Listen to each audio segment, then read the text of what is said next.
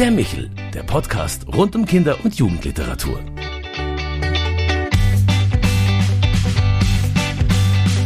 Hallo und grüß Gott miteinander. Schön, dass Sie sich wieder beim Michel, unserem Podcast für Kinder- und Jugendliteratur, zugeschaltet haben. Mein Name ist Claudia Maria Pecher. Ich bin Präsidentin der Deutschen Akademie für Kinder- und Jugendliteratur. Ich möchte Sie heute einladen, mit uns über die Resilienzstärkung nachzudenken. Also darüber, wie man quasi immun wird gegen seelischen Stress, der ja immer mal wieder auf uns einprasselt, mal bewusst, mal unbewusst. Denn schaut man in den täglichen Medien zu, dann treffen wir auf Themen wie Energie, Klima, Krise, Krieg. Wir kennen Folgen wie steigende Preise, Inflation oder Bildungsdefizite und wir sehen, dass eine Schere immer weiter auseinanderklafft. Dies trägt alles wenig zum Optimismus bei, umso wichtiger ist es, sich um die eigene Seele zu kümmern. Eine, die da sicherlich jede Menge positive Energie mitbringt und die für mich äh, Vorbildfunktion besitzt, ist unser heutiger Studiogast, die Wiener Sprachkünstlerin Lena Raubaum. Herzlich willkommen bei uns. Hallo, danke für die Einladung. Ja, sag mal, 2022 war ja für dich schon ein besonderes Jahr. Du bist ausgezeichnet worden im österreichischen Kinder- und Jugendbuchpreis über ein Buch, über das wir heute sprechen wollen. Mit Worten will ich dich umarmen, Gedichte und Gedanken. Erschienen im Tirolia Verlag 2021. Und ähm, auf der Rückseite des Buches liest man, dass es eine Wohltat von Buch ist. Also irgendwie triffst du da den Nerv der Zeit. Ähm, und irgendwie passt es gut zu unserer Seele, die gestreichelt werden muss. Was hat dich persönlich zu diesem Buch eigentlich bewegt? Ähm, also es war in einem Januar. okay. Das passt auch ganz gut jetzt. Also ähm, ursprünglich war es so, dass im Tiroler Verlag ein neues Gebetbuch erscheinen sollte mit neuen Gebeten, Glaubenstexten, mhm. die, die einfach auch mal neuere Zugänge zu Spiritualität und Glauben bringen. Und ich habe einige Texte dafür geschrieben. Und dann hat äh, mich die Lektorin, äh, die wunderbare Katrin Feiner, kontaktiert und gemeint, du, das sind sehr viele, hast du nicht Lust, ein ganz eigenes Buch zu machen? Mhm. Und dann haben wir uns zu einer Gesprechung getroffen, ähm, weil damals war eher nur beim Spazierengehen das gut möglich und saßen dann in so einem ruhigen Gastgarten, der halt eben nicht bespielt war im Jänner. Und ähm, dann hat sie gesagt, du, lass uns so ein Buch machen mit, mit, mit wohligen Texten, weil so ein Buch braucht es und so ein Buch braucht es jetzt. Und ähm, ich hatte dann wirklich Gänsehaut, weil ich mich sehr gefreut habe darüber, vor allem weil auch sie sehr offen war, was in dieses Buch hineinkommt. Weil mir war sehr wichtig, dass es nicht per se Gebete heißt, sondern es steht auch da Gedichte und Gedanken. Mhm. Weil das sind ja auch die Linien oft, also. Übergänge mhm. sehr fließend, genau. Und ich wollte gerne ein Buch machen, wo ähm, vielleicht ernstere aber einfach auch lustige Dinge drin und Texte, die trösten und die wohlig sind, weil ich glaube, dass all das beiträgt dazu, dass man anstrengendere Zeiten auch gut ähm, gut packt, wie es so schön heißt in Unbedingt. Österreich. Mhm. Also das Buch hat ja für viel Aufsehen erregt. Das war jetzt nicht nur der österreichische Kinder- und Jugendbuchpreis. Wir haben es auch beim katholischen Kinder- und, äh, Kinder und Jugendbuchpreis auf die Empfehlungsliste gebracht und es waren immerhin 161 Einsendungen. Ähm, und da heißt es dann auch in der Begründung, dass dieses Buch mit wenigen Worten das Herz berührt. Und du hast gerade schon über äh, Gebete gesprochen. Wie wichtig äh, sind dir Glauben oder Herzensbildung? Mm, also ich glaube, dass Glaube an sich und das, woran wir glauben, etwas ist, was zum Menschsein gehört. Und jeder und für jeden und jede ist das ja auch etwas anderes. Natürlich gibt es Religion, aber auch woran ich glaube und wovon ich überzeugt bin, prägt ja mein Leben. Hm. Und wenn ich ich habe schon das Gefühl, dass es und hatte auch das Gefühl, dass das gerade in der Corona-Zeit oder gerade in Krisenzeiten kommt, sehr stark durch. Wie gehen wir eigentlich mit sehr starken Gefühlen um, miteinander? Wie gehen wir um, wenn Angst oder Verletzlichkeit oder auch Wut oder ähm, Enttäuschung uns umgibt, wie, wie, wie tun wir da eigentlich miteinander, auch im Großen und aber auch im Kleinen. Und ich glaube, wenn man früh genug damit anfängt und auch Kindern Möglichkeiten mitgibt, wie, wie tue ich da, dann, dann gebe ich das ja Erwachsenen mit. Weil die Kinder werden größer und groß. Ja, genau. Also das sind Themen, die mir sehr am Herzen liegen. Jetzt haben wir es darin mit Gedichten und Gedanken zu tun. Der Lyrik sagt man ja besondere magische Fähigkeiten zu. Warum glaubst du, dass gerade Gedichte da einen besonderen Zugang bieten? Ähm, ich, ja, ich finde das schön, dass du magisch sagst, weil ich ähm, ich glaube, dass sich sehr viele Menschen schon das überlegt haben. Und irgendwie hat das eine Magie, die man vielleicht auch gar nicht erklären kann oder auch erklären muss. Also ich glaube, es braucht viel Magisches auch, dass gar nicht gleich analysiert wird, warum das so ist. Ähm, bei mir ist es so, dass ich, dass ich die Lyrik einfach selbst, dass ich, dass ich selbst das Glück hatte, dass mir Lyrik näher gebracht wurde und die Freude damit. Das trägt ja auch sehr viel dazu bei. Und ähm, äh, ja, ich, ich, ich bin selbst immer wieder ähm, bewegt von kurzen Texten oder halt einfach auch Gedichten. Und ich denke, oh wow, da wird jetzt Großes im Kleinen oder Kleines im Großen so ausgedrückt, dass ich mir, dass ich mal kurz innehalten muss. Oder lachen muss oder wie auch immer. Aber dass es mich berührt. Und das gefällt mir sehr an der Lyrik. Also vor allem diese Verdichtung, die Pointierung, die Zuspitzung, aber auch das Berühren, ne? Ja, das genau. seelische Berühren. Genau. Und Lyrik ist ja ist ja insofern, also was ich an der Lyrik heiß liebe, ist, dass sie so herrlich unschubladisierbar ist, weil jetzt kommt man her und sagt, Lyrik reimt sich, buff. Nein, nicht immer. Und dann geht man her und sagt, ja, aber Lyrik verkürzt. Ja, na, also es gibt Lyrik, die ewig ist. Ähm, und dann, ja, die, die Lyrik äh, verdichtet. Und manchmal ist es aber auch so, dass sie wahnsinnig viel erweitert oder auch quasi verwässert. Und was sie aber immer macht, finde ich, ist, dass sie Sprache auf ein Maximum reduziert und noch einmal neu anschaut und Bilder findet, die wir uns vielleicht so noch nicht überlegt haben. Und jetzt das lässt, liebe ich. Jetzt mhm. lässt sich ja diese Lyrik, wie sie du beschreibst, eigentlich kaum in eine Form bringen. Also, mhm. aber trotzdem hat dein Buch acht Kapitel, ja. die überschrieben sind mit Emotionen, Gefühle, mhm. Achtsamkeit, Gespür, Fantasieren und Träumen. Gibt es irgendein Lieblingskapitel in dem Buch? Nein, also da habe ich die ganz konkrete Antwort, das kommt darauf an. okay. Weil, also das war auch mitunter die Idee von, äh, von Katrin Feiner, mhm. was ich super fand, auch im Nachhinein, weil sie hat mir zum Beispiel was sehr Schönes erzählt, beziehungsweise eigentlich war es Andrea Kromoser, die hat, äh, die hat einen, einen Blog unter anderem, den nennt sie Familienlektüre. Sie berät Familien mhm eben, welche Lektüre ist gut für den Familienalltag. Und sie hat mir dann die Geschichte erzählt, dass das Buch mit Worten will ich dich umarmen bei einer Workshop-Teilnehmerin auf dem Küchentisch liegt bzw. lag. Und deren Kind ist nach Hause gekommen und war mit einer Note auf eine Mathe-Schularbeit nicht sehr, also, also überhaupt nicht. Ja. Und sie hat dann, sie hat keinen Weg gefunden, wie sie ihn trösten kann. Und dann hat sie gesagt, lass uns doch nachschauen im Buch, unter, unter Trost sozusagen. Und hat dann ein Gedicht vorgelesen, das heißt Auch wenn. Da geht es darum, dass auch wenn alles bald wieder gut wird, auch wenn mein Kuscheltier bei ist, auch wenn du mich in den Arm nimmst, auch wenn, auch wenn, auch wenn, muss ich manchmal weinen, bis ich wirklich damit fertig bin. Ja. Und dann hat sie erzählt, hat der Sohn, und da kriege ich eben auch selber Gänsehaut, hat der Sohn gesagt, genau so ist das. Wieso weiß sie das? Okay. Und das, ist, das hat mich so berührt, weil ich ja auch so viel Lieder oder Gedichte, Texte kenne, wo ich mir denke, wieso weiß der Mensch das? Wie es mir gerade geht? Oder wieso schafft er das? Die das? Das jetzt zu verdichten, was ich empfinde. Und das ist toll. Also das sind schöne Momente im Leben. Jetzt möchte der Sprache da gar nichts abtun, aber in dem Buch das, äh, gibt es ja auch ganz tolle Bilder mhm. und Leerstellen mhm. zu den Bildern.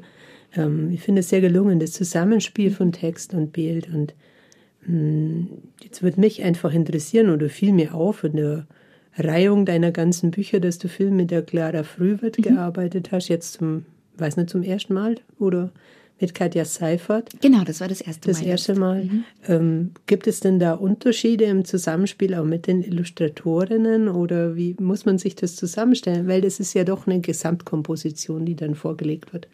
Ja, also jetzt zum Beispiel in dem konkreten Fall, bei Mit Worten will ich dich umarmen, war es so, dass wir uns päckchenweise, also dass ich ihr immer Backel zugeschickt habe. wir haben uns darauf geeinigt, weil das ja per se jetzt nicht, das muss alles fertig sein. Noch dazu waren ja damals im Januar, ich glaube, 30 Texte vorhanden und im Juni waren es dann knapp 100. Also ich habe das über wirklich so einen Etappenweg auch gehabt und ich mag Etappenwege, also Etappen auf Wegen sehr gern.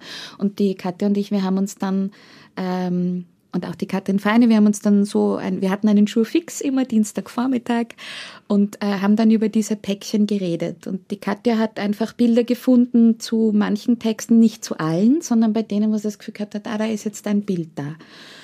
Und ähm, ich war da wirklich immer sehr, sehr glücklich darüber, weil ihre Bilder so eine unaufdringliche Präsenz haben. Die haben so eine ganz eigene zarte Kraft und das finde ich ganz großartig. Zweifellos großartig und es bringt auch so ein bisschen auf, das, auf den Punkt, was, was ich finde, was bei dir immer so stark im Vordergrund steht. Es geht immer so um Momente, um Gefühle, um Zustände, die jemand hat, mit denen er fertig werden muss, habe ich so den Eindruck. Also vielleicht irre ich mich auch, du könntest mich korrigieren, aber ähm, der Bestseller in unseren Büchereien ist immer noch die Knotenlöserin und da sagt ja schon der Titel, um was es gehen könnte.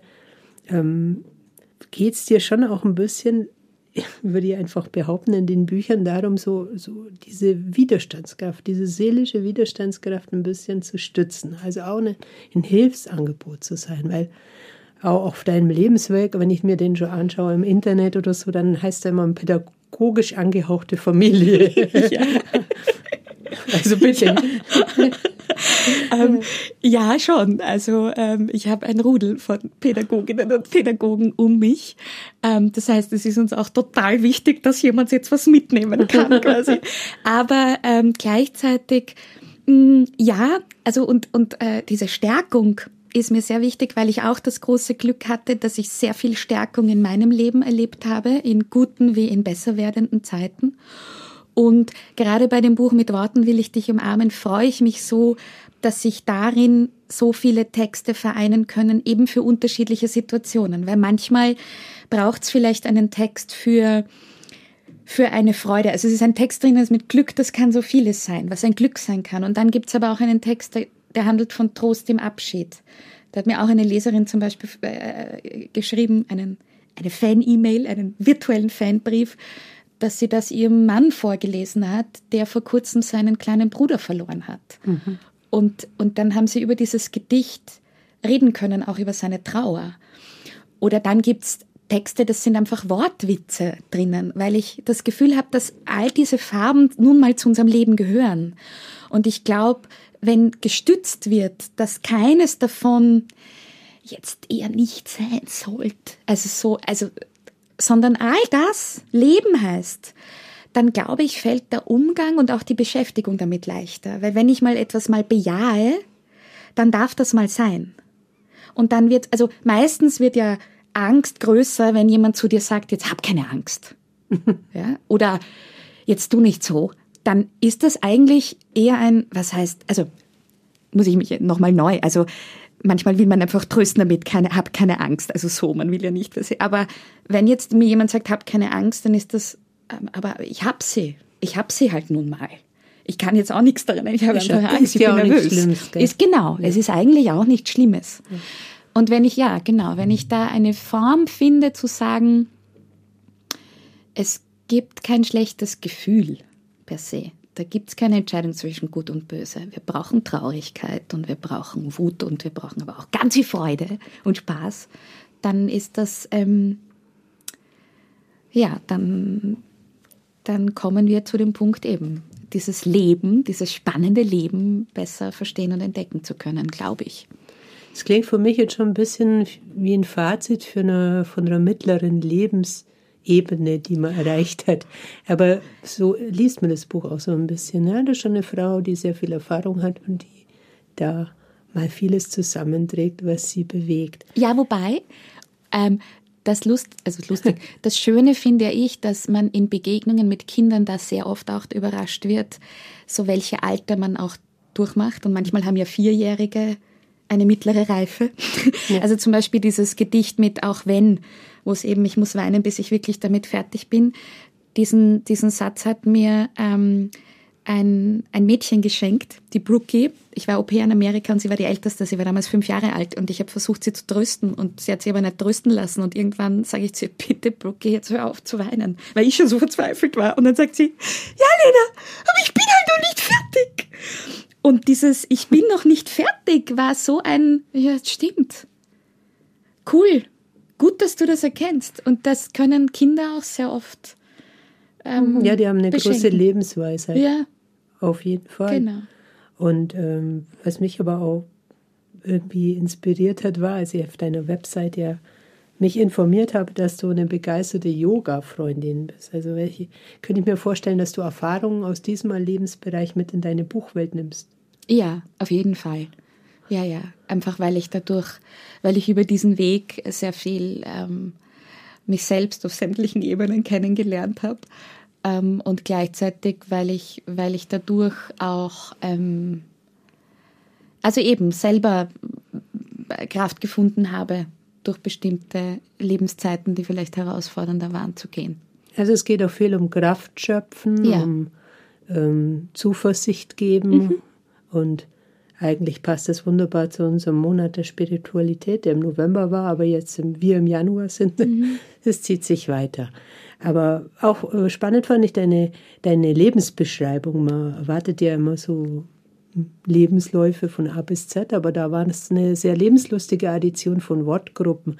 Da findet man zum Beispiel stundenlange Spielen im Garten, neben Krankheiten Genesungsprozesse, Weltreise mit 25, Sprachwitzverliebtheit, Lebensliebe, das fand ich besonders schön, oh Gott, mhm. und Jakobswege. Mhm. Und ganz sicher dürfen in Wien nicht die Kaffeehausstunden fehlen. Also welche Bedeutung haben für dich eigentlich Musik und Spiritualität in deinem Leben?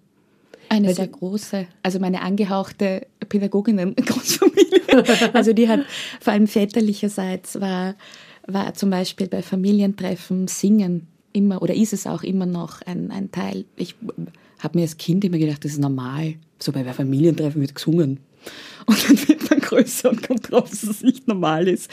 Ähm, und auch, ähm, also mein Vater war ein grandioser Klavierspieler auch und ähm, hat uns da sehr viel Musikalität mitgegeben und das spielt sicher auch bei der Lyrikliebe rein, weil die ja auch auf Musikalität steht, glaube ich.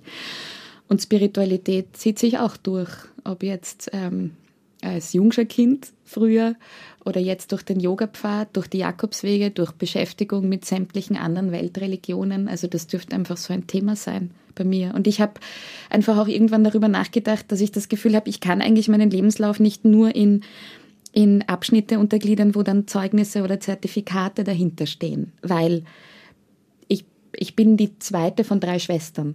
Das wird irgendwas für mein Leben mitgegeben haben. oder genauso so manche Kaffeehausstunde oder ähm, ja, Sprachwitzverliebtheit oder eben dieses Spielen im Garten, da lernt man sehr also ein viel. Ein Buch über Kaffeehausstunden könnte ich mir auch schön vorstellen ja, bei dir. allerdings. du arbeitest ja dann eben auch als Sprachkünstlerin und ähm, hast eine Ausbildung als Sprecherin und mhm. Moderatorin an der Schule des Sprechens in Wien absolviert. Ähm, sind deine Gedichte eigentlich auch vertont worden?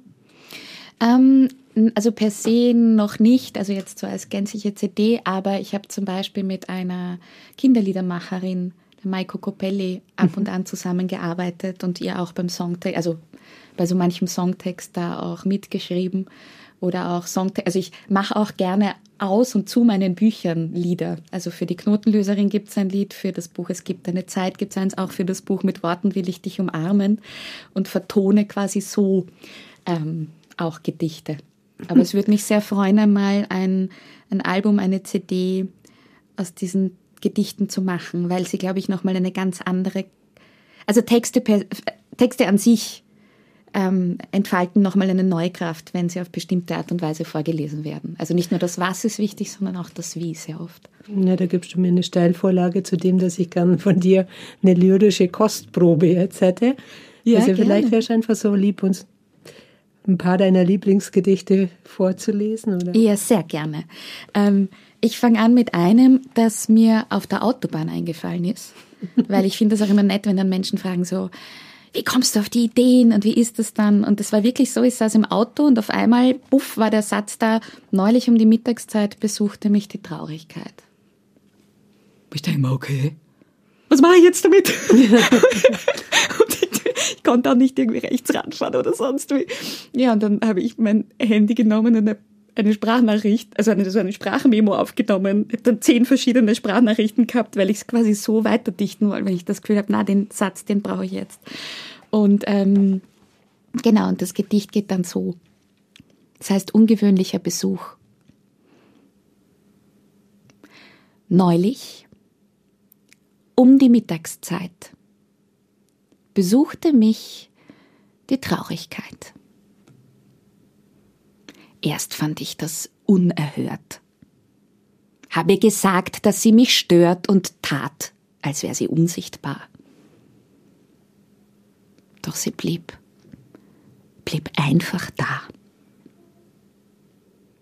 Also bat ich sie herein, lud sie glatter zum Essen ein. Wir aßen, sprachen, hörten zu. Und, du glaubst es nicht, im Nu war sie verschwunden. Ohne Worte. Dabei gab es ja noch Torte. Und weil das ja doch auch ein sehr starkes Gefühl ist, die Traurigkeit, kommt jetzt auch ein Gedicht. Das ist das erste Gedicht, wenn man dieses Buch aufschlägt. Da steht links die Widmung für meine Eltern und rechts ist da ein Text, der heißt gefühlvoll. Wut kann sehr, sehr leise sein. Und Trauer weint nicht immer. Furcht und Angst, die kommen auch bei Sonnenschein ins Zimmer. Mut kann sehr, sehr leise sein und Freude ohne Lachen. Und manchmal kann ein Regentag mich froh und glücklich machen. Und wenn man dann eine Seite umblättert, kommt ein weiterer Text oder kommen zwei weitere Texte. Der eine links heißt Mutausbruch und der andere rechts heißt Meine Welt. Ich lese den Mutausbruch nach Meine Welt damit ihr alle jetzt neugierig seid. Aber das ist jetzt meine Welt. Der Ball sagt, meine Welt ist rund. Der Floh sagt, meine Welt ist ein Hund. Der Fisch sagt, meine Welt verschwimmt. Der Regen sagt, meine Welt zerrinnt. Die Stille sagt, meine Welt ist stumm. Die Antwort sagt, meine Welt fragt, warum? Die Lampe sagt, meine Welt ist Licht. Die Dunkelheit sagt, meine Welt sehe ich nicht. Der Fuß sagt, meine Welt ist ein Schuh. Und ich sage, meine Welt bist du. Und jetzt zum Abschluss möchte ich noch das Gedicht Mutausbruch lesen. Also nicht Wutausbruch, sondern Mutausbruch. Ein Sprung von ganz hoch oben. Ein Wort, das nicht gelogen. Eine Hand am Hundefell. Eine Frage, die du schnell und doch von ganzem Herzen stellst eine Spinne, die du hältst. Beim Zahnarzt dein Gebiss zu zeigen. Die Kellertreppe runtersteigen. Ganz klar Ja und Nein zu sagen. Wenn du sie brauchst, nach Hilfe fragen. Wenn du es kannst, die Hilfe geben. Mutig, das ist viel im Leben. Liebe Lena, ich könnte ewig zuhören. Mutig voran ins neue Jahr 2023. Möglicherweise kann dein Buch wirklich Motto für das neue Jahr sein, mit Worten die Welt umarmen, kann immer umschreiben. Aber der Titel natürlich mit Worten will ich dich umarmen. Wer das gerne noch einmal nachlesen will, also vielen Dank, dass du bei uns warst, liebe Lina. Es war sehr, sehr schön. Ich hoffe, du kommst wieder. Und, ja, ich danke vielmals ja. fürs Gespräch. Und äh, liebe Zuhörer und Zuhörer, ich wünsche Ihnen von Herzen ein wunderschönes neues Jahr 2023 vom ganzen Team, vom St. Michaelsbund und vom Ivo Makota, der hier fleißig an der, am Mischpult sitzt und all meine schwäbischen Versprecher ausblendet. Wenn Sie aber noch Anregungen, Fragen oder Wünsche haben oder uns ein neues Jahr wünschen wollen, bitte schreiben Sie uns einfach unter michel.michaelsbund.de. Bis zum nächsten Mal, wenn es heißt beim Michel, unserem Podcast für Kinder- und Jugendliteratur. Das war der Michel, der Podcast vom katholischen Medienhaus St. Michaelsbund in Kooperation mit der Deutschen Akademie für Kinder- und Jugendliteratur, produziert vom Münchner Kirchenradio.